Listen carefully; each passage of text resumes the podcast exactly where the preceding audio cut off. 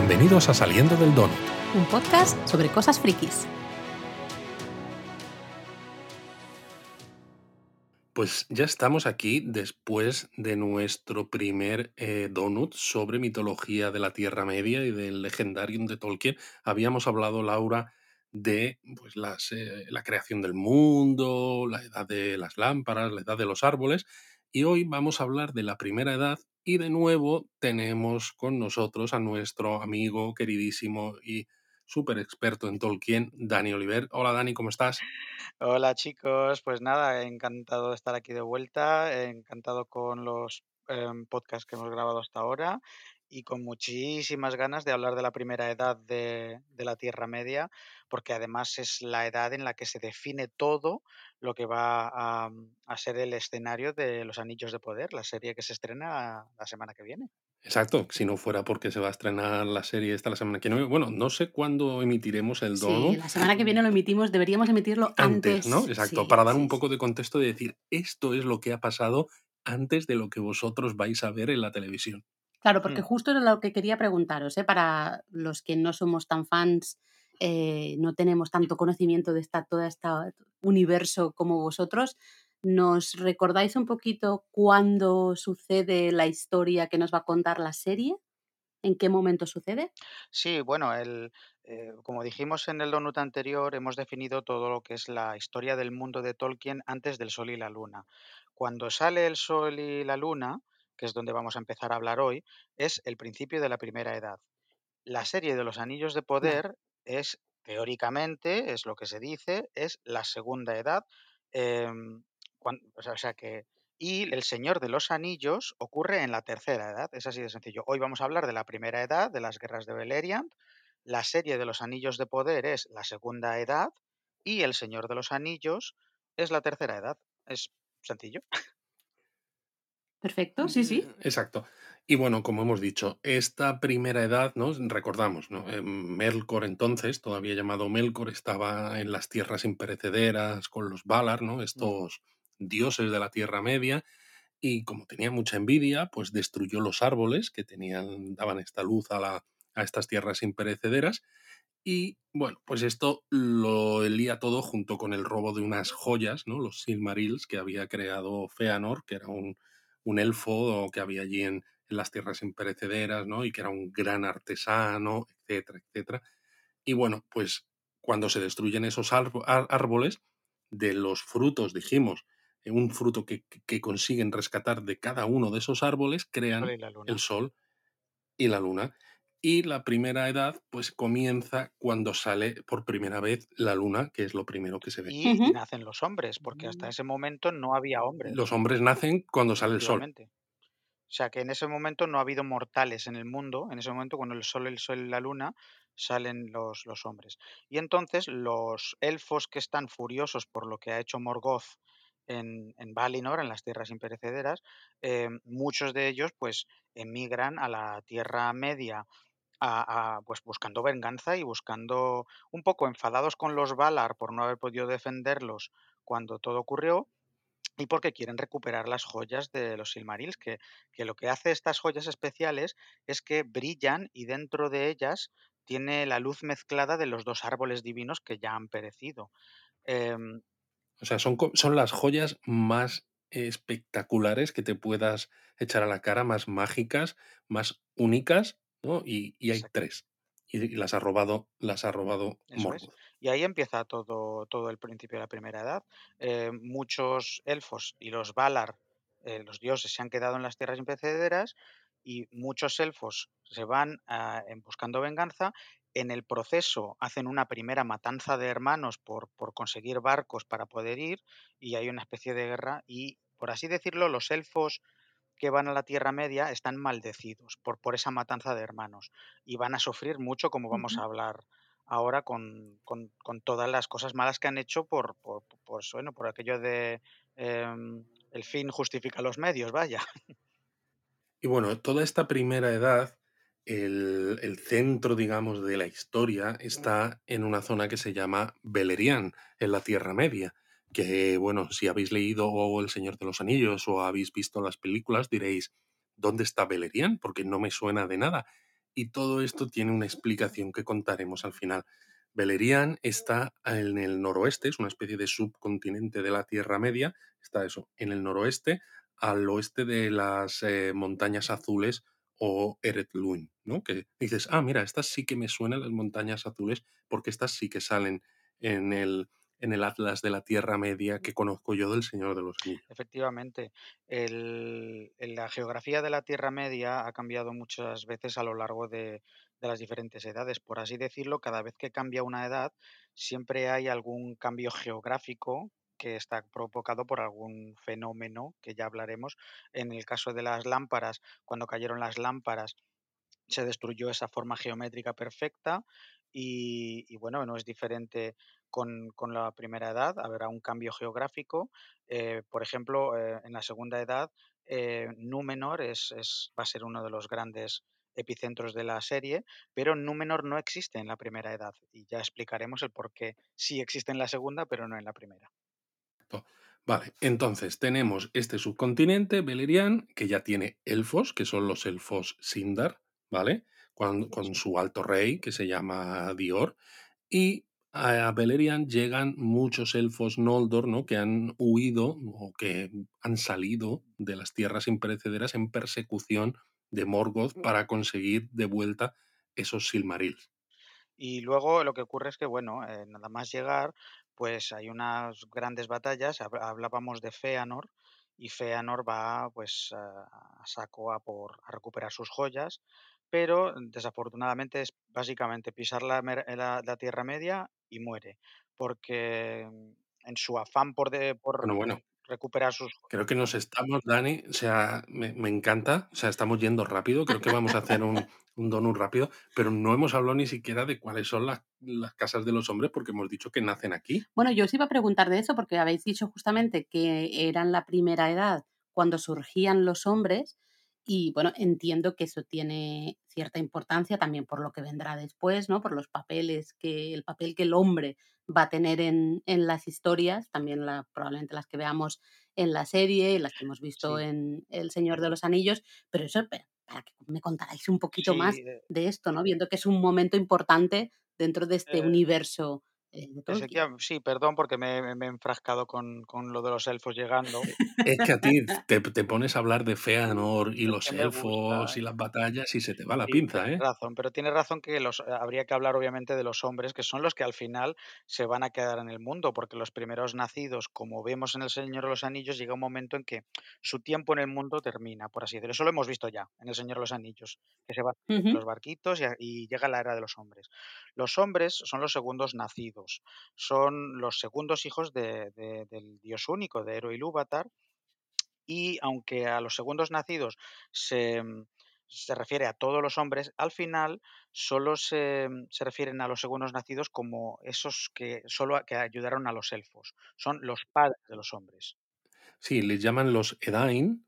¿no? Que realmente es eso, significa segundos nacidos, como dice Dani, el singular es Adán, Entonces, eh, luego veremos que existen los Dúnedain, ¿no? Que eso sí que nos suena al Señor de los Claro, por Anillos, supuesto. que Dúnedain significa hombres del oeste, ¿no? Porque al final, eh, eso, eh, los Edain se refiere a todos los hombres en general, pero claro, como hay unas casas de los hombres que se mueven hacia el oeste de la Tierra Media y que acaban ayudando a los elfos y a los Valar también en sus batallas contra Morgoth, contra este enemigo oscuro, pues al final eh, Edain solo se refiere a esas tres casas de los hombres, ¿no? Porque luego habrá otros hombres en el este de la Tierra Media que no cruzaron las montañas hacia el oeste y que no ayudaron a los elfos y esos, aunque sean hombres también, no reciben el nombre conjunto de Edain, ¿no? Y como decía sí. Dani, pues en el Silmarillion, en el libro y tal, se le considera, ¿no? A veces de manera un poco poética, el sobrenombre de los padres de los hombres, Vale. son es. los primeros hombres. De hecho, luego a los Dúnedain se les llamará los reyes de los hombres, eso ¿no? Porque es. son como los más avanzados, los más etcétera. Pero Pero, bueno, pero eso es por la tenemos tres casas. Pero eso es por la influencia élfica. Como tú bien dices, hay muchos hombres que no van al oeste y no conocen a los elfos. Hay tres grandes casas de los hombres. La primera sería la casa de Beor, que es, eh, bueno, igual que los elfos, que son tres, tres grandes tipos de, hombre, de, de- de elfos.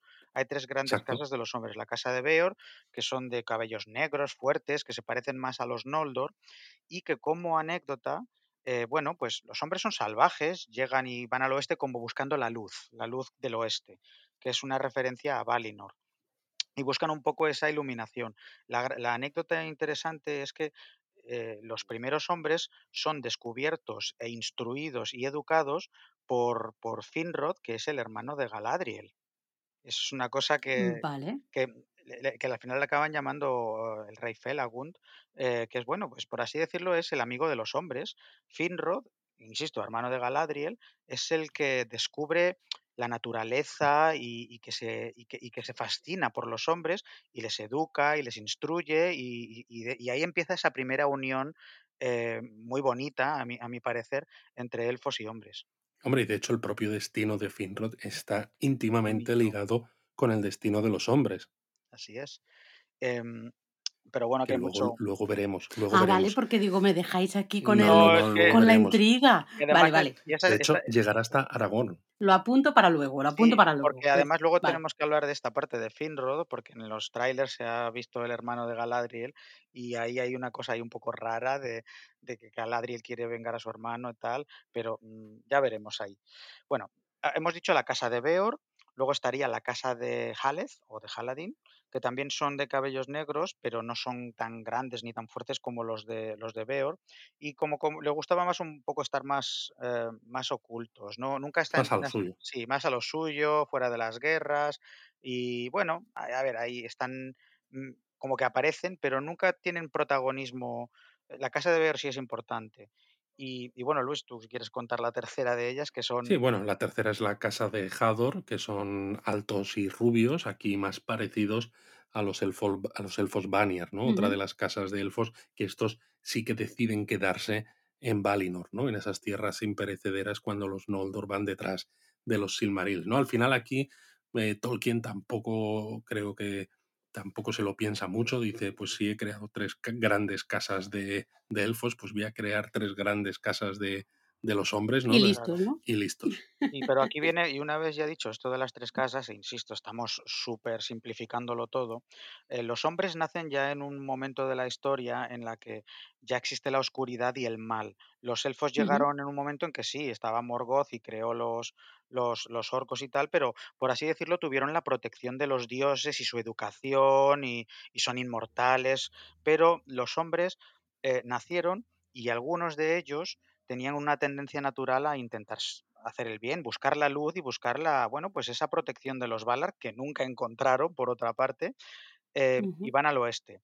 Pero hay otra parte de esos hombres que no son mencionados que, que sienten como fascinación por, por Morgoth, que le ven como un ser poderoso y mágico, que lo es, ojo, que Morgoth es, no, olvidemos, el. Valar, el Valar más, más poderoso de todos. Y por así decirlo, la raza de los hombres desde el principio está dividida entre, entre el, el bien y, el, y el ser noble, los que, los que tienen la educación y la instrucción de los elfos, y los que directamente viran hacia el mal. Es una raza maldita, para empezar, esa dualidad. Y, al mismo tiempo es lo que hace la humanidad tan interesante en el mundo de Tolkien.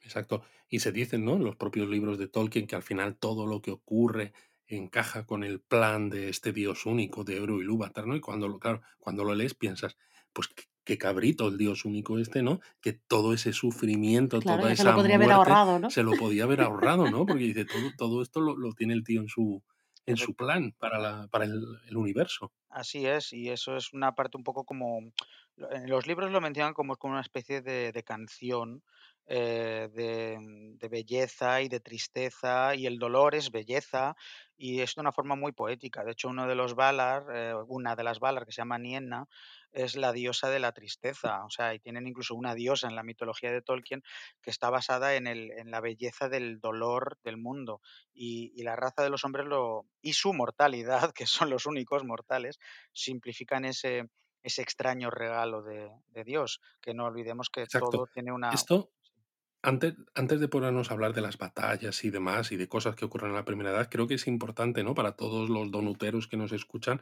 este concepto, ¿no? La, mortalidad. Porque claro, ya dijimos en el donut anterior de mitología que la Tierra Media es nuestro mundo, con lo cual Tolkien intenta hacer una mitología de algo que ocurrió hace muchísimo tiempo y que es el, el- el pasado mitológico de nuestro, de nuestro mundo, ¿no? Y esa mortalidad, pues nosotros la tenemos, ¿no? Entonces, claro, él la cuenta, pues estos hombres que nacen en la primera edad son mortales, a diferencia de los propios Valar y de los elfos, pero lo que se dice es que es el don de Eru. Sí, De hecho, el Dios único le regala a los hombres la mortalidad y tú lo piensas y dices, joder, pues vaya regalo, ¿no? Tiene, tiene eso aquel. La cuestión está en que los elfos, aunque son inmortales, están sujetos al destino del mundo y no pueden salir de la Tierra Media. O sea, están obligados a estar vivos, a no ser que mueran en batallas o porque se aburran, están en la Tierra Media hasta que la Tierra Media acabe, hasta que el mundo deje de existir. Mientras que los hombres, cuando mueren, pasan, eh, no- ni los elfos, ni los propios Valar, que son los dioses de la Tierra no lo Media, saben, no, no saben dónde van. no. O sea, salen de los círculos del mundo y no están sujetos al destino del mundo, ¿no? Se Sí, supone que es algo que dices, bueno, están de invitados en la Tierra, ¿no? Realmente su objetivo en la vida o en la existencia es algo más allá que solo este Dios único sí. eh, conoce y que tiene reservado para ellos. Y además esto es una cosa que es muy interesante y bonita, porque, por ejemplo, hay una parte durante las- los- la, la época de Númenor, que me imagino que saldrá en la serie, de que todo el meollo es eh, de esos hombres que se resisten a no ser inmortales. Em, y hay una parte en la que dice, pero ¿por qué nosotros que, que- que hemos sido fieles, que, que somos buenos, por qué no podemos tener los mismos mm, Claro, dones de inmortalidad que, que vosotros? Dice, a ver, es que vosotros sois libres, vosotros sois espíritus que, que cuando salís del mundo ya no estáis sujetos. so- Sois, sois- los, los elfos no son inmortales mientras el mundo dure. Ojo, que eso es una cosa que, Exacto. Que, que una vez el mundo acabe, acaba y, y- y no se sabe dónde van después. Pero Y sobre todo que no tienen ese libre albedrío que sí que tienen los hombres, ¿no? Que es un poco de lo que va todo esto, de que los hombres pueden hacer y deshacer porque su destino final no permanece en la Tierra Media, ¿no? Pero claro, esto dices, visto así, es positivo, pero ¿cómo se, encoge, se encaja todo esto con la idea que tenemos, nos pasa ahora de que mucha gente le tiene miedo a morir, ¿no? Y lo que dice la mitología de la Tierra Media es que Morgoth, como es muy malo, pues eh, mete en la cabeza a los hombres el miedo a la muerte, porque él dice, pues esto, Morgoth le mete el miedo a la muerte a los hombres, con lo cual a partir de ese momento los hombres intentan evitar en la medida de lo posible el morirse y la muerte les causa una desazón tremenda, ¿no? Y es lo que decías tú, Dani, que esto luego tiene un papel muy importante en esa historia de Númenor, en la ascensión y sobre todo en la caída. Sí, hacemos, estamos haciendo hincapié en esto especialmente porque es que esto va a ser uno de los temas principales de la serie que, que vamos a ver en breve y, y que va a desembocar en una tragedia brutal. Así que es importante que, que- que- hagamos esa, que nos hayamos detenido en el concepto de la muerte porque es al final la perdición de los numenoreanos. Ya lo veremos. Sí, sí. Pero bueno, yo creo que ahora, visto esto, ahora sí que podemos entrar un poco en el tema de batallas, porque es eso, la primera edad, o incluso antes de la primera edad, está llena de conflictos, porque recordemos, son los elfos Noldor que han llegado a Beleriand, a este subcontinente, persiguiendo a Morgoth y persiguiendo esos Silmarils. Sí, y eso es lo que se llama como la guerra de las joyas. Todo, eh, la primera edad transcurre más o menos, si no me equivoco, Luis, unos 600 o 800 años, podía ser, si no me equivoco. Sí, no sé, al- al- algo así, diría, o incluso Sí, creo que menos, eran ¿eh? como quin sí, creo que eran 600 años o o algo así. El caso es que son los Noldor asentándose en la Tierra Media y creando varios reinos. Hay muchos, pero hay 3 en los que tenemos que hacer hincapié, que es el reino de Doriath, que ya existía, porque era, mm, fu fundado por los elfos que no fueron a Valinor. Luego otro que se llama Nargothrond, que es el reino del del hermano de Galadriel, de Finrod, y Gondolin, que se hace mucha referencia a Gondolin en El Señor de los Anillos, eh, que es el reino de, de Turgon, que ya veremos por qué es importante Turgon, porque de ahí de, de- este reino pues descienden muchos de los héroes que, que conocemos como Elrond o incluso Aragorn.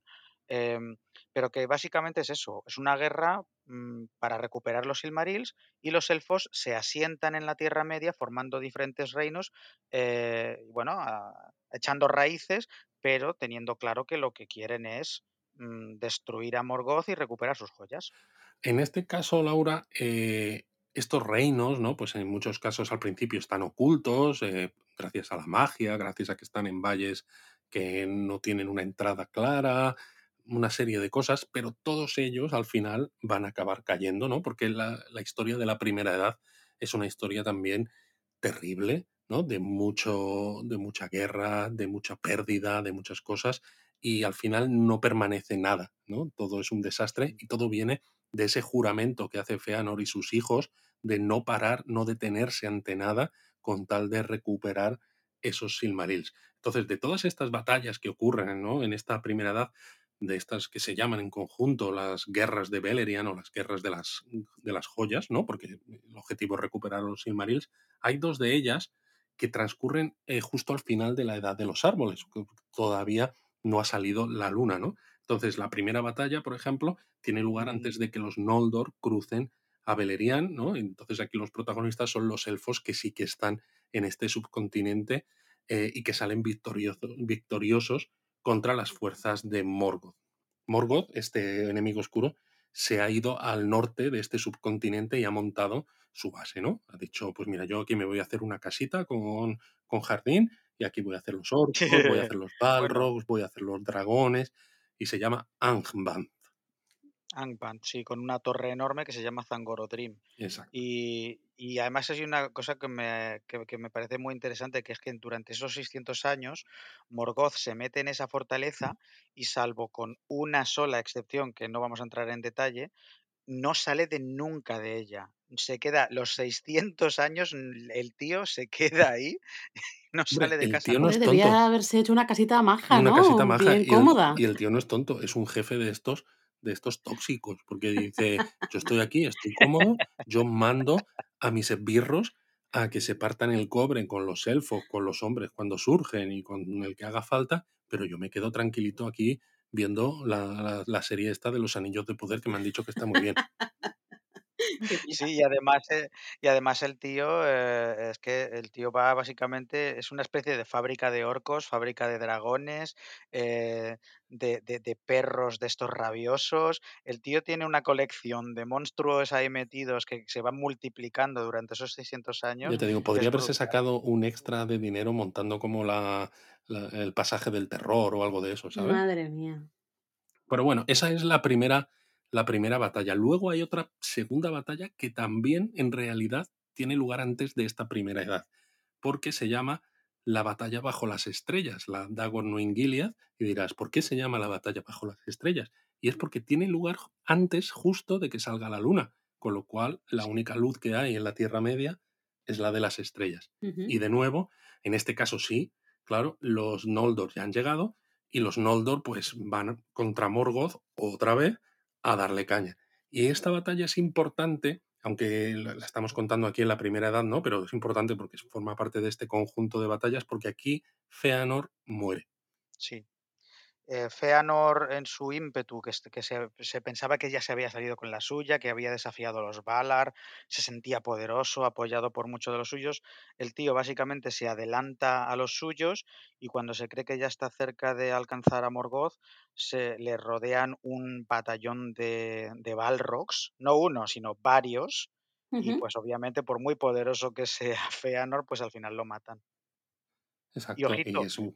Sí, que bueno, lo dejan mal, muy, lo, lo dejan herido de muerte, Exacto. pero los, el- pero los elfos llegan en, en ese momento a ayudarle y los, y los espantan a los Balrogs, porque eh, recordemos que estos Noldor eran elfos superpoderosos, venían de las tierras inmortales, em, que tienen mucho poder, vaya, que no son, que no son los elfos de Lothlorien, vaya. Pero es eso, que incluso aquí Tolkien ¿no? ya nos está contando que incluso aunque ganes una batalla, puede ser un resultado, una victoria pírrica, una victoria triste, agridulce, porque es eso, el gran rey de los Noldor, ¿no? que es este Feanor, que fue el que creó esos Silmarils, ha perdido la vida a pesar de ser eso, un inmortal, ¿no? Y dices, jo, las cosas, las cosas son jorobadas, ¿no? Entonces luego tiene lugar una gran batalla que es, digamos, la gran victoria de los elfos en, en Beleriand, que es la batalla gloriosa, se llama, la sí, la Dagor. Aglared. Pues en esa batalla es em, cuando, por así decirlo, los, los elfos tienen su primera gran victoria y que al mismo tiempo, personalmente creo que es una especie de falsa esperanza. Em, Morgoth eh, se, se siente confiado y, y- y los, y ataca a los elfos, pero, eh, pero los, los Noldor estaban muy bien preparados, ya estaban bien asentados por la Tierra Media. Esto es como 100 años después, después de la primera, si no me equivoco. Y, mm, y, y- hay una victoria importante y destruyen a muchísimos orcos y Morgoth se ve obligado a, a quedarse en su, en su fortaleza, en plan, mm, bueno, pues un poco con la, eh, el rabo entre las patas. Con Y las persianas bajadas, ¿no? En Co- plan Sí, de que básicamente, no estoy, no estoy. Bueno, es que aquí, aquí los elfos le han dado hasta en el carnet de identidad a Morgoth, ¿no? Y a pesar de que Morgoth tiene sus sirvientes, ¿no? Hemos dicho, tiene Balrogs. En esta batalla aparece por primera vez el padre de los dragones, ¿no? Que luego habrá más, pero aquí todavía era como, bueno, aquí todavía no había conocido a ninguna dragona, ¿no? Entonces era un dragoncito. Entonces to- no era tan, no era tan fuerte ni tan importante. Es eso, le pegan que no veas. Pero claro, Morgoth es un, es un Valar muy poderoso y no lo destruyen completamente, ¿no? Esto nos recuerda a cosas de la, del Señor de los Anillos con Sauron, ¿no? Lo que se cuenta de es que se le destruye, pero no del todo. Y claro, luego parece como que te da pereza volver a combatir contra él porque dices, "Uf, es que va a morir mucha gente, es que tal, si ya le hemos ganado. Y tras esto tiene lugar el sitio de Angband, ¿no? Que es todos los elfos, digamos, que están controlando pues que no salgan bichos raros de, de esta fortaleza de Morgoth, que no pase nada y tiene lugar la larga paz, que son unos 400 años de paz, pero claro, es una paz un poco, ¿cómo decirlo? Un poco en falso, sí, porque claro, no has destruido a Morgoth, simplemente eh, lo tienes controlado, pero él sigue fortaleciéndose utilizando subterfugios mientras, pues para seguir eh, metiendo cizaña, pero como los elfos no quieren terminar el trabajo, por así decirlo, algu- algunos que sí, otros que no, porque dicen el coste va a ser muy alto, sí. Pues Morgoth se, se va fortaleciendo poco Pero, a poco, pero poco a poco. fíjate, pero fíjate que esto es importante que lo menciones porque en los Anillos de Poder es un poco el mismo estilo. Que mm, Sí, cuando termina la primera edad se dice, lo dice Galadriel en el tráiler, y dice si, si permitimos que haya mal por ahí exacto. poquito a poco esparciéndose, al final nos volverán a nos volverá a, a comer a vivos a todos, y es lo que acaba ocurriendo. Es un poco como Mm. que la historia se repite, y como tú bien La has historia dicho, se repite siempre, ¿cierto? Siempre, porque en la segunda da igual, destruyen, pero no destruyen a Sauron, ¿y qué pasa 3.000 años después? Pues que nada, la guerra del anillo. Es que es que no aprenden, ¿eh? Es que no aprenden. Pero bueno, eh, por cierto, em, de momento, Laura, tú lo lo sigues bien Voy todo, ¿no? siguiendo, voy siguiendo. Vale. Estoy escuchando atentamente porque, Sí, bueno, vamos hay a mucho hablar nombre y mucha cosa, pero voy siguiendo. Sí, pero ahora hablaremos porque hay 400 años que están como en plan, vamos a sentarnos, todo bien, a este señor le tenemos ahí atrapadito con las persianas bajadas. Recomiendo, por cierto, a todo el mundo, porque lo estamos resumiendo mucho, que se lean eh, el libro del Silmarillion y sobre todo porque el personaje de Glaurung, el gran dragón, es un personaje muy cabrón, que ríete tú de Smaug, ¿eh? Eh, que habla y todo también Smaug es el dragón del Hobbit. Sí, Exacto. sí, sí, Vale. sí, Sí, me sí, sí, acuerdo. perdón, que no, lo, no había hecho ese apunte. Y nada, y luego, pues 400 años después, pues toda esta, mm, todo este dormirse en los laureles se les vuelve en contra a los, a los elfos, ¿verdad, Luis? Verdad, verdad. Porque claro, son 400 años de calma, chicha, y tiene lugar, eh, entonces, un- hay un día en el que Morgoth ya está preparado y lanza llamas, saca a este padre de los dragones que ya está a tope de poder, saca a todos sus balrogs, a muchísimos orcos, a estos perros rabiosos que decía Dani, y Sí. tiene lugar la batalla de la llama súbita, la Dagor Bragollach. Me encantan estos nombres, Los ¿eh? Nombres son preciosos, pero verás el de la quinta batalla, que a mí este me produce, me da Sí. pinchacitos en el corazón. Bueno, a ver, A la batalla de la llama súbita, a ver, ¿qué es esto? La ¿Qué batalla de la llama súbita es básicamente Morgoth dando la sorpresa, haciendo el, spoiler alert de, oye, que vosotros creíais que no estaba haciendo nada y suelta miles y miles de orcos, dragones, y os Encima vais en a dos cagar todos. frentes, en dos frentes Exacto, diferentes y les, les da, pero hasta el pelo. Y aquí es importante esta batalla porque te acuerdas que hablábamos de este hermano de Galadriel, de Finrod, Sí. y decíamos que va a tener importante. Pues bueno, en esta batalla eh, Finrod está a punto de morir, pero hay un hombre que se llama Barair, que le, sal- le salva. Y entonces Sí. Finrod, como agradecimiento, le promete que, bueno, le dice, te debo una colega, ¿no? Entonces a ti, o como eres mortal, a, a tus, a tus descendientes, y le da eh, Un anillo, le da su anillo.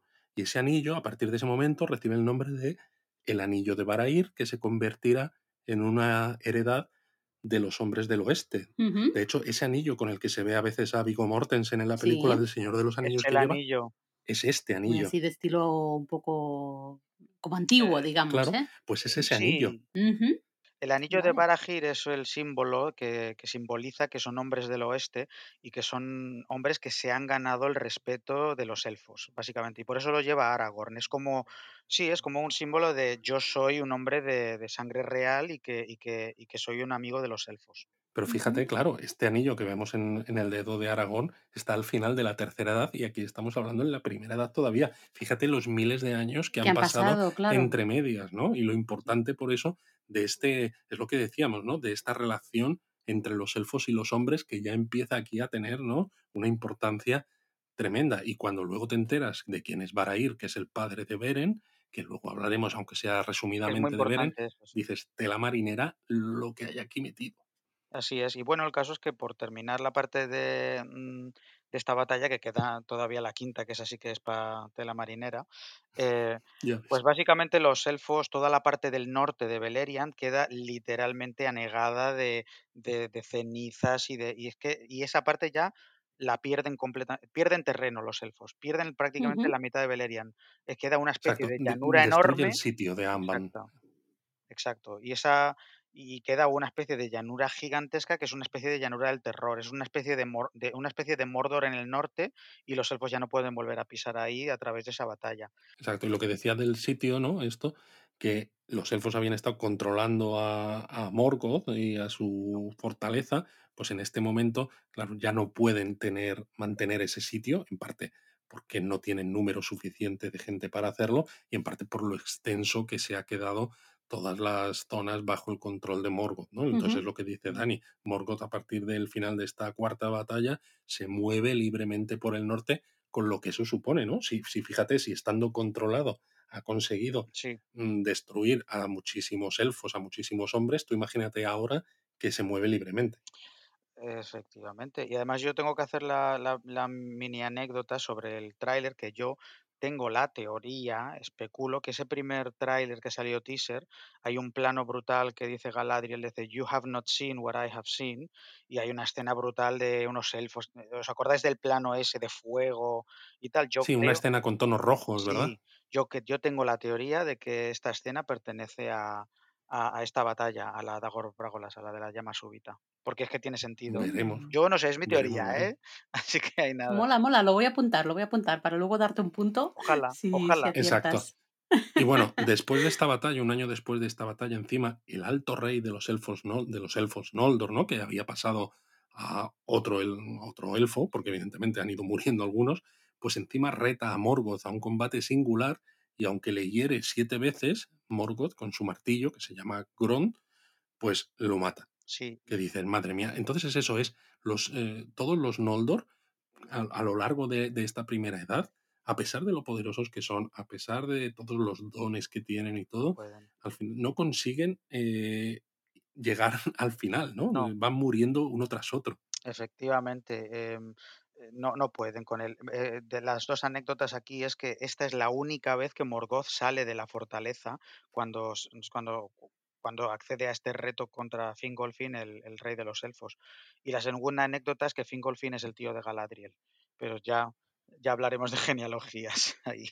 Sí, Ya hablaremos porque va, va a ser complicado. Entonces llegamos al final, a la quinta y última batalla de las guerras de Beleriand, que se llama la Nirnaeth Arnoediad en, en élfico, pero significa. La batalla de las lágrimas innumerables. Es Oh, que bonito, qué triste. Es que esta batalla es la tragedia más grande de la primera edad y para mí, junto con la última, que es la de la Guerra de la Ira, esta es la batalla chunga mm, por excelencia en la que las pérdidas son eh, incontables. Tremendas, tremendas. Aquí muere hasta el apuntador, básicamente, eh, con lo cual pues acaba habiendo otro alto rey de los elfos, eh, pero bueno, a pesar de que muere hasta el apuntador, la victoria para Morgoth no es No. completa, ¿no? Igual que antes no había sido completa para los elfos, ahora no es completa para Morgoth, porque las tres grandes ciudades de las que hemos hablado siguieron en pie, aunque luego acabaron cayendo también en parte por traiciones y por, eh, por ser muy, bueno, por, por perseguir estos Silmarils, ¿no? Por ser muy avaricioso, muy codicioso, etc. Sí, hay que mencionar algo importante en relación con la serie, y es que eh, mientras que los enanos,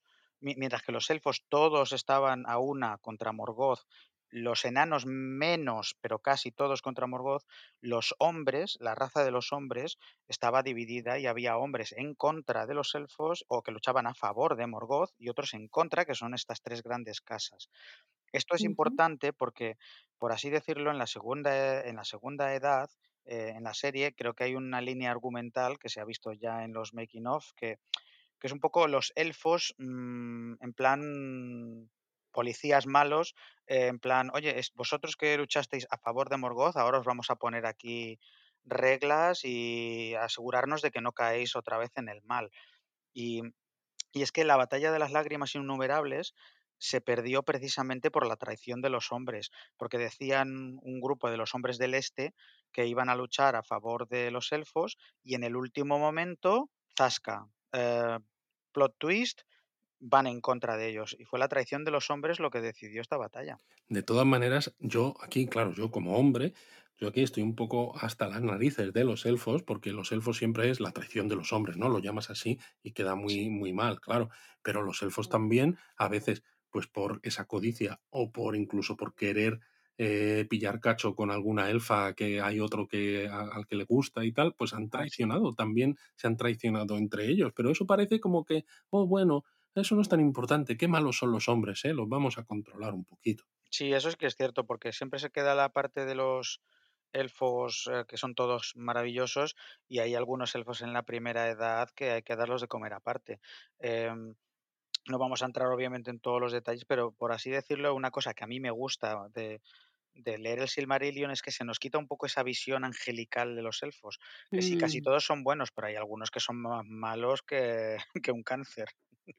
Por eso a mí me resulta curioso, ¿no? Haciendo una parte que hace un un tiempo, ¿no? En algún, algún encuentro de estos de fantasía, alguna convención de estas, ¿no? Pues estaba George R. R. Martin, ¿no? El de eh, Canción de Hielo y Fuego, ¿no? Y todo Juego de Tronos y otro autor de fantasía, y decían que ellos mismos empezaron a hablar de Tolkien, porque claro, ¿no? Eh, cualquier persona que escriba sobre fantasía, ¿no? Le, le recuerdan a Tolkien, y decían que es que Tolkien era como, "Ah, se nota que es del pasado, porque es todo muy blanco y negro, ¿no? De buenos y malos, y dices, tú has leído poco en profundidad Mm. eh, las historias de Tolkien y la cantidad de traiciones que hay incluso entre los que se supone que son buenos. O sea, no es todo blanco y negro, hay mucho gris ahí por, por ahí metido. Eso es. Pero bueno, que en todas estas batallas lo que tenemos que quedarnos es un poco llegando a, a la parte del desenlace que todavía hay muchos son los personajes, que hemos hablado de batallas, pero no estamos hablando de personajes clave. Y, y en todo esto, por ejemplo, en el reino de Doriath, que es uno de esos tres grandes reinos, em, Sí. tenemos a, a- a- al- al- a- Dior, que era el rey, o el, rey Thingol, que es como se le- es que tiene varios nombres, y Melian. Esto es, esto es importante porque aquí empieza pues un poco la, la génesis de estos personajes de los que estamos enamorados, como el Ron, Aragorn, Arwen. Y el rey de los elfos de ese reino, eh, Thingol o Dior, estaba casado con una Maiar. Exacto, y era el rey más poderoso y al que hacían caso todos en Beleriand. Sí, Antes de, ¿no? Incluso cuando llegan los Noldor. sí. Y esto es importante porque em, este elfo fue el único de todos los elfos que se enamoró de una, de una Maiar, que, es- que recordemos que es un ángel. ¿vale? y esto sí que es una unión única, una unión de un elfo y un ángel o una Maiar que se llama Melian, que era la que protegía el reino porque Melian era más poderosa que Sauron, ¿eh? Em, y tienen una hija que se llama Lucien. Y ya te puedes imaginar, una hija de un elfo Bellísima. bellísima, mm, angelical, Lucien Tinubiel. eh, tenemos la historia de Beren y Lucien que daría para una serie independiente. Exacto, porque como no puede ser de otra manera, ¿no? Si hay una mujer, ¿no? Tan bella, hija, ¿no? Pues De un eso, de un alto rey de los elfos y de una semidiosa prácticamente y esto, pues lógicamente se va a enamorar de ella, ¿quién? Pues un hombre mortal Claro. para liarlo más. Por No, po- no supuesto. podría ser de otra manera. Y Beren, Efectivamente. y este Beren que decimos es el hijo de este Barahir, ¿no? Que había ayudado a, la- a este hermano de Galadriel en su, en su día, Ah, ¿no? vale, sí. Y entonces el padre, o sea, el que va a ser el suegro de Beren, este rey, Dior Thingol, para mí es un cabrito, Es un porque es el, el suegro capullo que le dice, venga, vale, yo te concedo la mano de mi hija, pero para dártela me tienes que conseguir un Silmaril que los tiene Morgoth.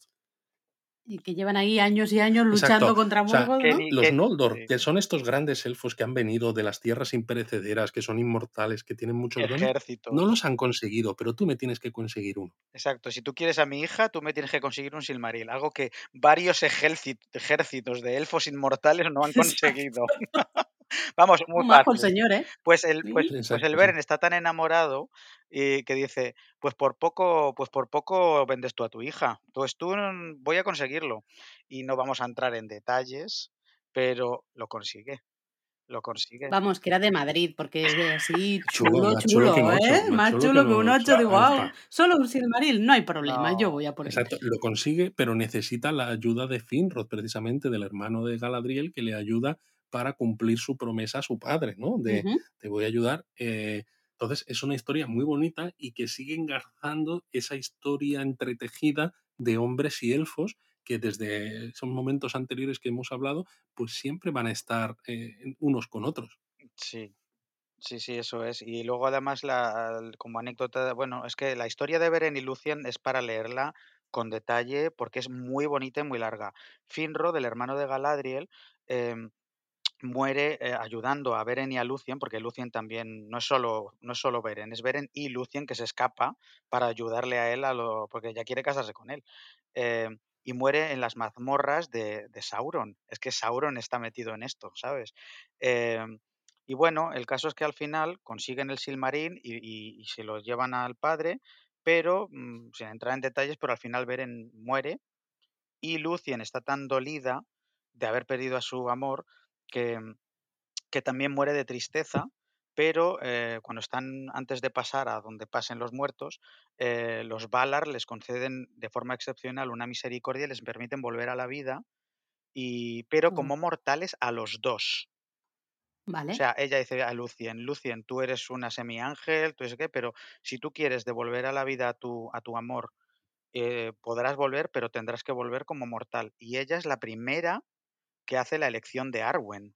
Me- eh, Luz, que, por cierto, Arwen desciende de Lucien, ya lo veremos ahora. Pero ella es la primera inmortal que renunció a su inmortalidad por amor. Y esa es una historia muy bonita. Exacto. Es muy bonita. Y bueno, se lía mucho porque es lo que hemos dicho, ¿no? Los Silmarils están malditos. Sí. Entonces, eh, Beren le entrega ese Silmaril, pero al final eh, este eh, rey acaba muriendo también, el Dior Thingol. Entonces su mujer, que es esta semidiosa, ¿no? Esta Maiar, acaba volviendo a Valinor. Y entonces dices, ¿y quién va a quedarse a cargo de este reino, ¿no? De. Doriath. Pues se queda Dior, que es el hijo de Beren y Lucien, Sí, Dior el ¿vale? Y este Dior eh, dice, pues mira, le voy a pedir a los enanos, que son unos grandes orfebres también, ¿no? Y artesanos, que me hagan un collar y en ese collar voy a poner el silmaril que me han traído, ¿no? Y claro, entonces aquello es ¡buah!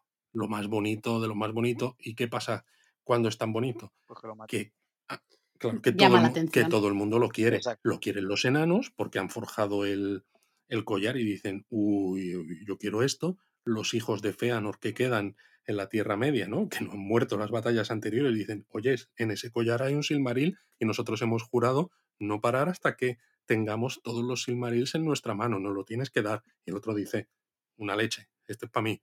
Y se sigue liando. Exacto. Y bueno, al final, ¿qué ocurre con todo esto yendo muy resumido? Pues que por culpa del juramento este y, de, y, de la, y, de la, y del egoísmo de los enanos, pues al final eh, el reino de Doriath cae, pues, pues básicamente otra matanza de elfos y otra matanza entre enanos. Al final es que los, los Silmarils están malditos. Y, y Dior, que es el hijo de Beren y Lucien, se casa con otra elfa que es Nimloth y tienen una, una hija, eh, que recordemos que Dior es el primer medio elfo de todos. Em, y tienen una hija que se llama Elwing y en este des- destrozo del reino, pues al final acaban emigrando a, a los puertos. Y, y tenemos a, a Elwyn, que es una, una, bueno, una media elfa, eh, que es la heredera de Beren y Lucien y de, y de estos reyes. Y ahí, Ujú. esa es la primera parte. Y luego tenemos la otra parte de, de la esperanza de, de lo que al final salva la Tierra Media, que es la historia de, de Urin, Uor, Turin, Turin y Tuor, que es telita, porque por ejemplo Turin y la historia de Turin es un libro independiente que se llama Los hijos de Urin. Totalmente. Em, esto es, por, por- por así decirlo, hemos dicho la primera parte del reino de Doriath cayendo. El reino de Nargothrond, que era el reino de, de, de- del, del hermano de Galadriel, también cayó porque cuando murió eh, el reino so- so- sobrevivió con, otros, con otros elfos, Orodreth, que era otro hermano de Galadriel, etcétera, pero al final acabó cayendo también por, el egoísmo de, los elfos y de, este personaje, de Turin Turambar, que es el que hablamos hace mucho tiempo, que tenía una espada que hablaba, eh, y que fue destruida por este dragón, Glaurung. Pero bueno, que ¿por dónde van estos tiros? Eh, hay una parte, hay una parte del último reino que es el reino de Gondolin. Y esto es la parte que ya eh, desemboca en el final de la primera edad, porque ya estamos llegando al final. Queda un solo reino, que es el reino de Gondolin. Gondolin es mencionado muchísimas veces en El Señor de los Anillos. Las espadas que vemos en el Hobbit, la espada de Thorin, la espada de Gandalf e incluso Dardo, proceden de esa ciudad. Y, era una ciudad oculta entre montañas y que estaba como escondida de forma mágica y nadie sabía dónde estaba. De hecho, era ilegal eh, por el reino eh, que, que alguien que entrara pudiera salir, porque era, tenía el nivel de secretismo era brutal. Era una ciudad maravillosa, parecida a las de Valinor, y era el reino más bonito de todos los elfos en la Tierra Media. Pero, insisto, era secreto. ¿Qué ocurre? Que hubo un par de humanos que consiguieron llegar allí por, por un poco azar, por las águilas, las famosas águilas que llegan a todas partes, y eh, bueno, se hicieron amigos del, del rey de los elfos, de Turgon, eh, que, que era el rey de los elfos después de morir este que desafió a Morgoth. Y, y bueno, pues no vamos a entrar en detalles, pero uno de ellos, Urin, acabó siendo prisionero de Morgoth en esta batalla de las lágrimas innumerables, y eh, los hijos de Urin y de Uor, que era su hermano, Turin era este capullín de la espada negra, y, tu- y otro, eh, y otro hijo que tuvieron que se llamaba Tuor. Este personaje es clave. Tuor, Clave, clave. pero clave, clave, es un humano que, después de la, que nació después de la batalla de las lágrimas innumerables Nació después de los dolores. Exacto. Nunca me joder, qué malo eres, Luis, tío. Eh, y que fue un poco el elegido por los dioses por, por llevar el mensaje a, a Gondolin de que, de que mm, el juramento de Feanor estaba a punto de ya ser consumado del todo y que por favor se fueran, que, que se fueran, Gondolin, que, que, el que la Tierra Media está cayendo, los dioses os advertimos, iros, que, que vienen a por vosotros. Y Tuor, un Le humano, dijeron, si me queréis, irse. sí, algo así, Vale, Luis, ya está, ¿eh? Ya, ya, no más. y, y- y- y Tuor llega a Gondolin y entrega el mensaje eh, como, como enviado de los dioses. eh, es una historia muy larga y muy bonita. Pero Tuor es el segundo humano que se enamora de la hija de un rey élfico, porque la hija de la hija del, del- del- de, este, de este rey, se, que se llamaba Idril, se enamora de él y tienen otro hijo que es un medio elfo que se llama Earendil.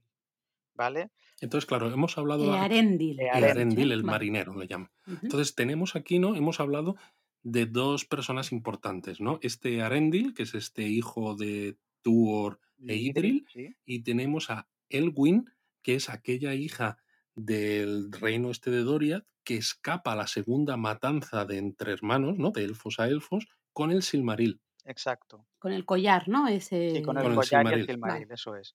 Vale. Y Exacto. bueno, pues sin entrar en detalles, pero al final Gondolin cae, como predijeron, y muere mucha más gente, muere Turgon eh, y tal. Pero bueno, el caso es que al final, pues tienen que hacer otra, em- otra emigración del reino y los supervivientes llegan a este puerto. ¿Y qué pasa? Que Earendil y Elwyn se conocen.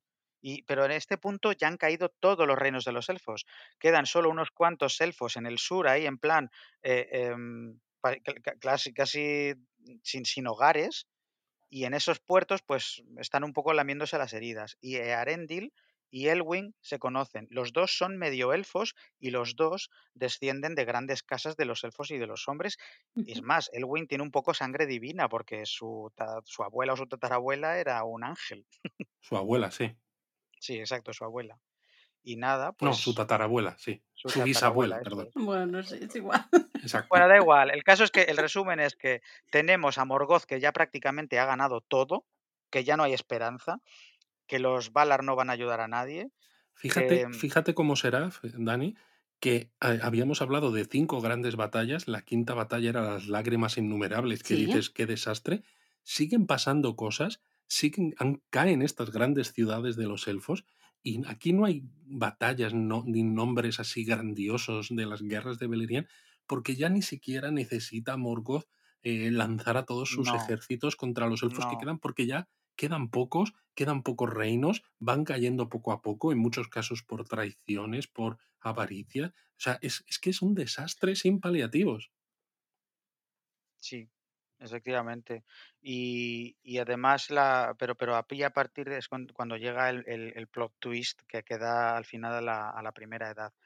Em, Elwing todavía tiene el collar y un Silmaril, Bueno, ¿vale? no hemos dicho de todas maneras que, claro, se enamoran estos dos. Es lo que os iba a decir, digo, yo estoy segura cuando estabais diciendo todo esto, ¿no? De, uh, esto va todo muy mal y demás, digo, el amor lo puede todo seguro. Esto tiene que, no sé, algo, ¿no? Bueno, claro, es que estos dos señores, eh, Elwin y, y Arendil, y en estos puertos, ¿no? En el oeste de la Tierra Media, se conocen, se enamoran y tienen hijos. ¿Y quiénes son esos hijos. hijos? Pues Pues uno es sí, ¿lo Elrond, dices tú? Elrond. Eso nos suena, ese lo conocemos. claro, el, que, el futuro Elrond de Rivendell, aunque en este momento todavía no existe Rivendell. Sí, Elrond y su hermano Elros, los dos medio elfos, son hijos de Earendil y Elwing. Por eso son, son segunda generación de medio elfos. Son hijos de medio elfos. Bueno, lo que pasa es que medio elfo y medio elfo, elfo completo. O sea, ya Exacto. está, no pasa nada. Ya, eso sí, pero bueno, que, que, que, que es- ahí ya empiezan a sonar los, los nombres, ¿no? Y Sí, sí. Earendil y Elwing son personajes muy importantes porque cuando ya son adultos y tienen a Elrond y a Elros, se produce el, el desemboque que da al final de, de la primera edad, que es el viaje de Earendil y la famosa guerra de la ira que hemos dicho muchas veces. ¿Qué ocurre? Pues que Elwing sigue teniendo el Silmaril. Y Ujú. entonces el maldito juramento de Feanor, los, los hijos de Feanor van en plan, oye, que nos tenéis que dar el Silmaril. Y Y ella ellos dicen, dice, pues que no, unas narices. exacto.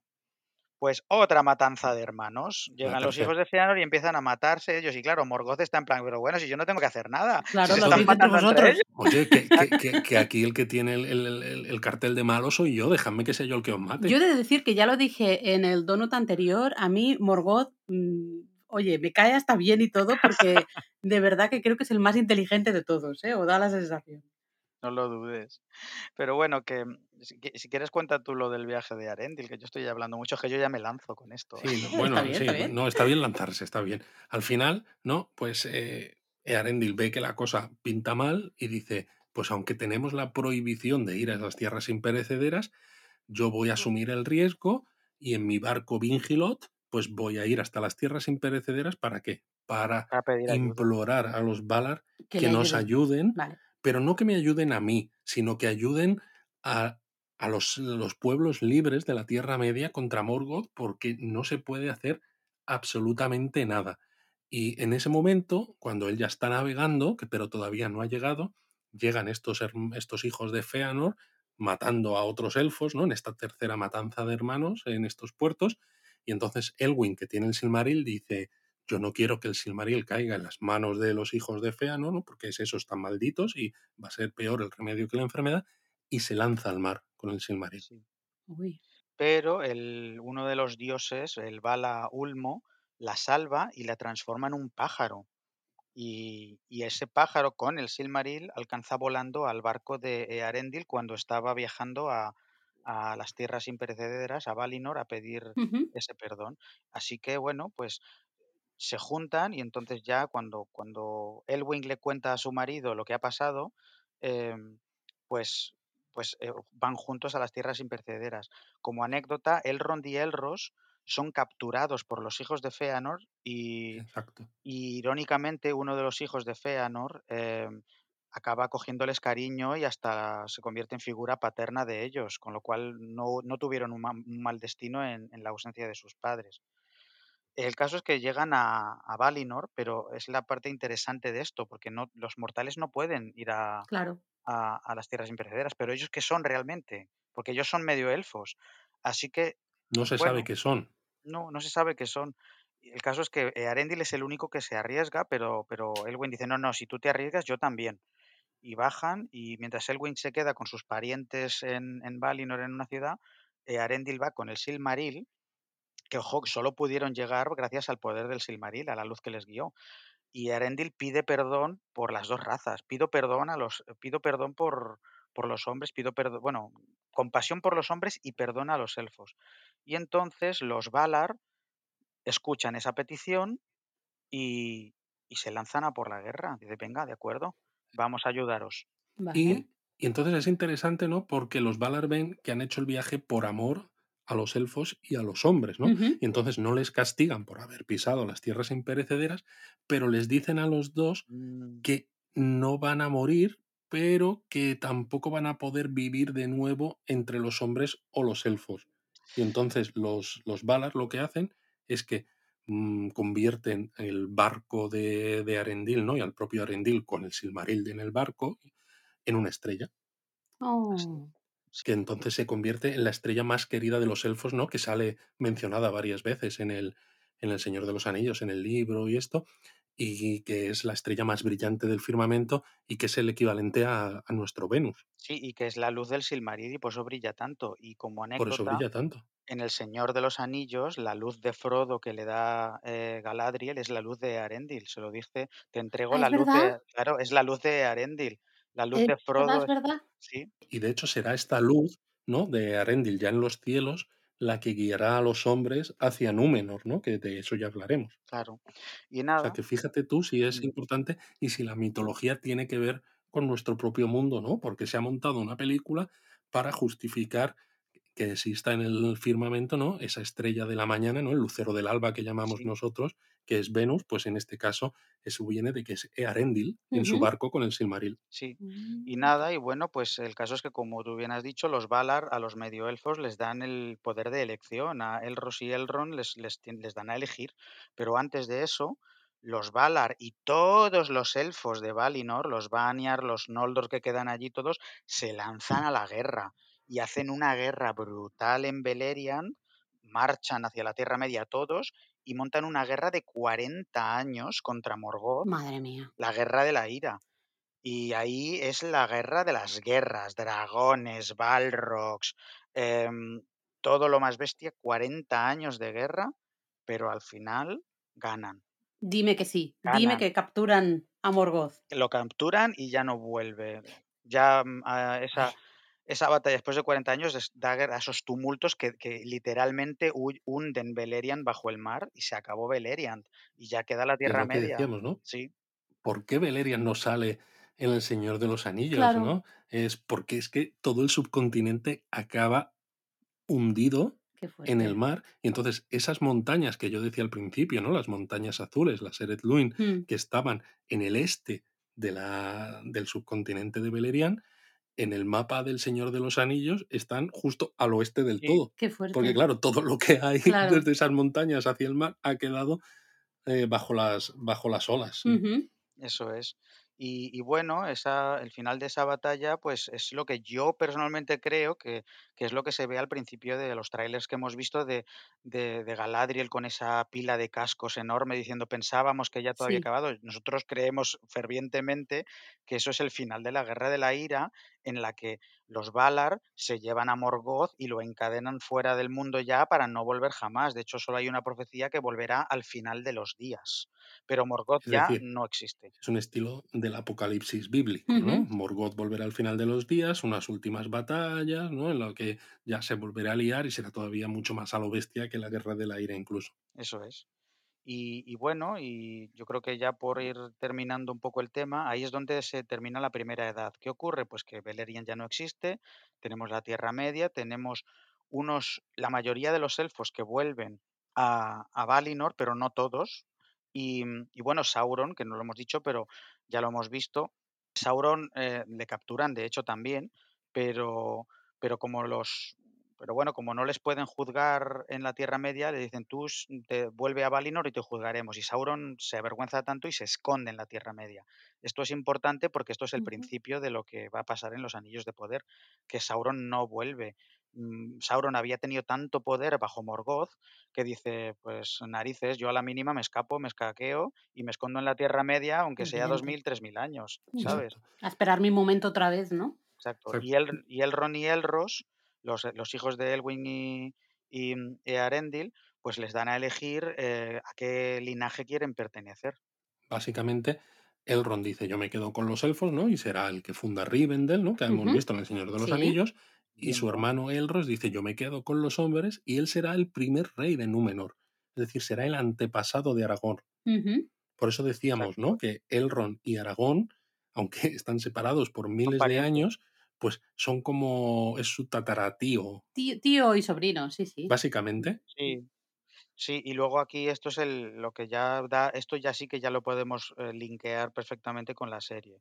Los Valar y los, eh, los Valar recompensan a los hombres que les han ayudado en esta guerra o que les han ayudado contra Morgoth durante todo el tiempo y les regalan con esta y, y- y uno y los y el dios de mm, y los dioses crean esta isla de, de, de, mm, sorry, perdón, que me lío, de Númenor en medio del mar, pero más cerca de Valinor. O sea, está más cerca esa isla de las tierras imperecederas que de la Tierra Media.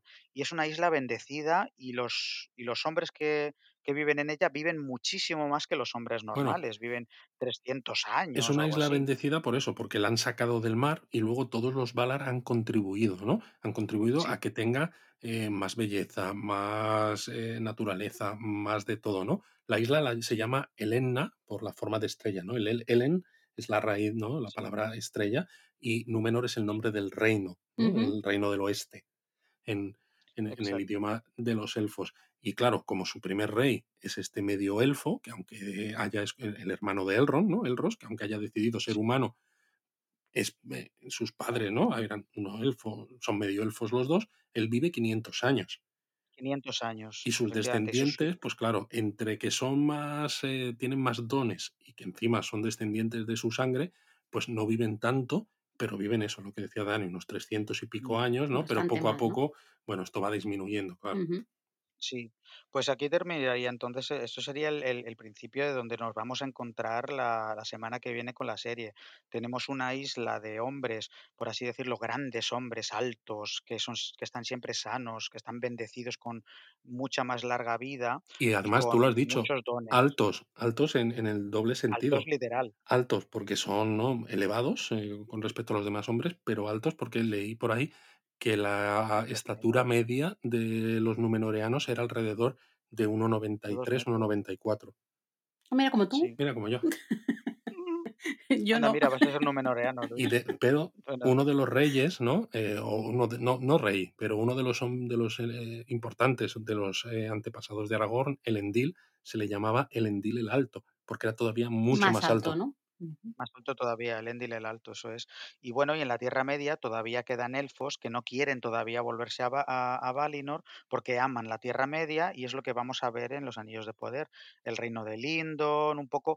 Los elfos que quedan ahí son un poco por amor a la Tierra Media y por y porque creen que todavía no es momento de, de Exacto, irse, aunque ya empieza por ahí, ahí, ahí- eso es, eh, eh, ahí empieza el, el decaer de los elfos, aunque todavía las dos razas, la de los hombres y los elfos, todavía están muy unidas em, solo empiezan a decaer a partir de la tercera edad, después de la batalla de la última alianza. Y no olvidemos los hombres que ayudaron a Morgoth, eh, que, que- que- que están un poco como en vergüenza, que ahora están, que se sienten castigados, porque los elfos todavía y los hombres, mm, los, los númenoreanos, eh, pues, pues son como los, los malos de la película y, y están con el, con el rabo entre las piernas. Esto va a ser importante porque va a ser el, el principio un poco del, del mal en varios sentidos. Primero están los hombres, que tienen un poco de amargura de en plan, por Dios, que, que ya sabemos que nuestros antepasados fue- fueron los malos, pero podéis dejarnos vivir.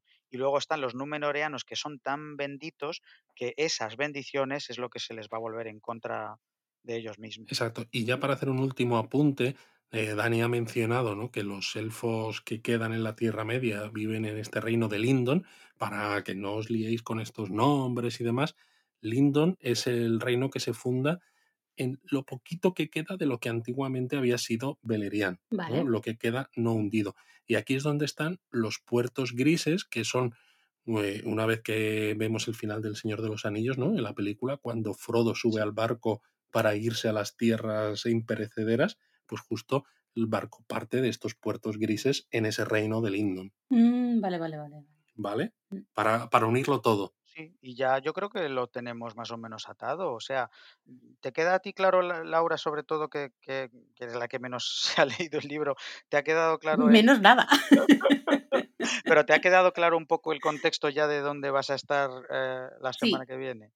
Sí, sí, yo creo que sí, y creo que va a servir para que ahora, de hecho, cosas que ibais mencionando, ¿no? Y de alguna imagen que decías, esto es lo que yo creo que en el tráiler va a hacer referencia, tal y cual, claro, te ayuda mucho más a entender lo que estás viendo, porque al principio yo veía el tráiler, la primera vez que lo vi, no me enteré de nada. Era como, bueno, Mm. pues tiene muy buena pinta, bien, ver, lo quiero ver, pero También no... es lógico porque es un tráiler. Y yo creo que la serie va a ser tan espectacular que incluso sin Mm. saber este Lo contexto vas a seguir todo. histórico y mitológico, va a ser entretenidísima por el nivel de producción, por los zurriagazos que se van a dar entre unos y otros, ¿no? Y, y todo. Pero claro, conociendo el contexto, vas a saber mejor de dónde vienen Claro. y de dónde vienen esas motivaciones, ¿no? Esas dudas a veces, ese dolor, ¿no? Que hay de fondo, porque al final hay mucho dolor en toda esta historia de la primera edad. Ujú. Sí, y yo personalmente creo, y sobre todo después de leer el tracklist de la banda sonora que salió la semana pasada, que vamos a tener varios momentos en que de lo que hemos estado hablando hoy aparecerá en la serie, aunque sea en plan pinceladas, porque tienen que dar el contexto de dónde estamos. Yo tengo mucha curiosidad de cómo van a hacer en la serie el poner al, al- a la audiencia en contexto de dónde Bueno, me ha parecido por leer de gente que ya ha visto los dos primeros episodios que sí que hay un prólogo. Mm. Es decir, del estilo de lo que lo, lo hablábamos, comentábamos, exacto, ¿no? que pensábamos que tenía que haber un prólogo simplemente con las escenas del teaser ¿no? y del tráiler. Es como tiene que haber un prólogo del mismo estilo que el que hicieron en las películas del Señor de los Anillos. ¿no? Nos tienen que poner en situación de qué es lo que ha pasado, eh, pero sin contar mucho por eso, por el tema de los derechos. ¿no? Bueno, supongo que de, de una manera muy resumida, pero fijándose en los momentos clave, en los personajes clave, dar el contexto y a partir de ahí ya el espectador va construyendo, ¿no? Vas aprendiendo. A ver, yo lo tengo claro por, por, por, por pruebas fehacientes. Primero ya hemos visto en un tráiler una escena explícita de Valinor que se ve. Y luego en, en, en la- en los tracklists de la banda sonora hay un tema que se llama In the Beginning. Vamos, es que si no, si In Más the claro, Beginning no lo puedes, exacto. más claro imposible. Y de hecho hay otro track, otra, otro tema que se llama Valinor, ¿no? Que, Ujú. que Exacto. dices, madre mía, o sea, está claro que nos tienen que enseñar cosas de ahí, eh, sí o sí, y nos va a servir para incluso sin haber escuchado estos donos, pero bueno, ya que estamos escuchando, pues eh, saber un poco por dónde van los tiros. ¿Creéis que habrá flashbacks de alguna manera? Yo lo espero, pero en plan fanboy. Yo, por, por temas, me he leído los apéndices hace poco, no deberían mencionar a los Valar y no deberían hacer por, por Claro, pero yo creo. Dani, que lo que Laura está preguntando, o sea, que van a contar cosas de esas edades anteriores en el prólogo, seguro. Pero yo creo que Laura no se refiere a si va a haber flashbacks eh, Durante la serie. durante la serie. Yo hoy creo que no. Yo no lo creo. ¿Vale? Yo creo que van a contar un poco el contexto y se van a centrar en el presente y para adelante. Exacto, es, esto es A lo que ha pasado yo, hasta ahora, ¿no? Vale, pues aquí vamos hacia adelante Empezamos y aquí vais a ver está. todo lo que va a pasar. claro, creencia y de, creencia versus deseo. Yo desearía, eh, como fan que soy, Verlo ve- todo, ver. ¿no? Es que, joder, es que a mí me encantaría ver a los Valar. Es que mm, qui- quiero verlos, quiero, quiero verlos, pero no creo que vayan a salir. Van a ser una presencia. A mí yo ya me quedo contento sabiendo con que vaya a salir Sauron, pero me haría mucha ilusión que saliera una imagen o algo en el prólogo de, yo que sé, Morgoth. Yo, tú, tú has dicho, Laura, que, te- que ya solo de escuchar a, eh, la historia de Morgoth ya te llama la atención. Pues Sí, mucho, es un personaje que llama, de, ¿no? Sí, sí. Claro, yo quiero verle, quiero, ver a Morgoth, que solo lo he visto en ilustraciones de fans y, y oficiales, pero no creo que salga, la verdad.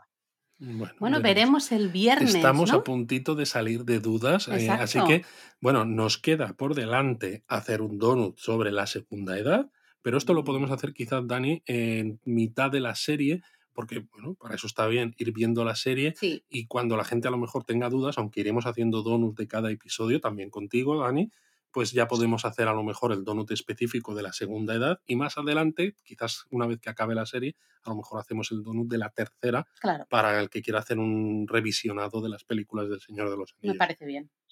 Sí, a mí lo que me gustaría sobre todo que los donuts pues a- aportaran contexto, porque la serie va a estar muy bien seguro, pero mm, nosotros que somos unos friconcios de Tolkien vamos a poder sacar esos detallitos de, ay, esto re- hace referencia a esto, esto hace referencia a aquello. En la peli del Exacto. Señor de los Anillos hay un mon- en la peli del Señor de los Anillos se menciona a Morgoth una vez, pero claro, mm, cuando si, si tú ves la película, Laura, y, y oyes a Legolas decir, era un Balrog de Morgoth, y ya está, y no se dice nada más, No me pues acuerdo si dices, después, claro. Claro, Pero ahora sí me acordaría, claro. Ahora diría, ah, lo De ha hecho, si dicho. no sabes mucho, dices, claro, o sea, el nombre de este bicho es Balrog de Morgoth. Suena mal, suena mal. claro, parece hasta un sitio, es un, barro, es un Balrog de Cuenca, ¿sabes? Es que lo- te, te suena eso. Pues, eh, pues eh, a mí me gustaría que los donuts que hiciéramos, que salgan de la serie, pues, pues hagamos esos apuntitos que a lo mejor la audiencia no, no hace. No, no, tú, Seguro. la- claro, la luz de Arendil, no lo sabías quién era Arendil. Y ¿No? Y, cuando lo y- dijeron, y como persona que no sabe nada, ¿no? Que no tengo, no tenía eh, para nada de contexto, pues ha- hace ilusión luego cuando te dicen, ah, e- esto ya me suena, esto yo lo he ya visto, no es solo que te suene, ¿no? Es que cuando ves Y lo eso, entiendes lo más. entiendes más y dices, es que esta luz, ¿no? Eh, tiene relación con una persona que hizo un viaje tremendo hace miles de años cuando el mundo era diferente y claro, lo piensas y dices, madre mía, cómo está de engar- engarzada toda esta historia, toda esta mitología y cómo unas cosas llevan a otras Sí. y está todo clarísimamente explicado. Así que bueno, a partir de ahora, semana a semana, vamos a ir hablando de la serie y como dices tú, Dani, eh, esperamos que metáis, eh, Luis y tú, metáis un montón de información, de detallitos que nos ayuden a entender mejor lo que estamos viendo a los que no hemos, eh, no somos tan conocedores, tan frikis como dices tú de, de Tolkien. Eh, y no sé, yo tengo muchas ganas, ya el viernes estrena. Exacto, tenemos muchas ganas, así que Dani, eh, nos emplazamos. Al siguiente donut sobre Tolkien y los anillos de poder. Gracias por estar aquí. Gracias a vosotros por tenerme y, e insisto, eh, ilusionadísimo de que por fin volver a la Tierra Media. eh, estoy encantado de que me tengáis de colaborador, es un privilegio para mí y, y encantado de, como yo digo, ser el evangelizador de Tolkien, a quien quiera escucharnos. Efectivamente. bueno. Os queremos Queremos 3000. 3000.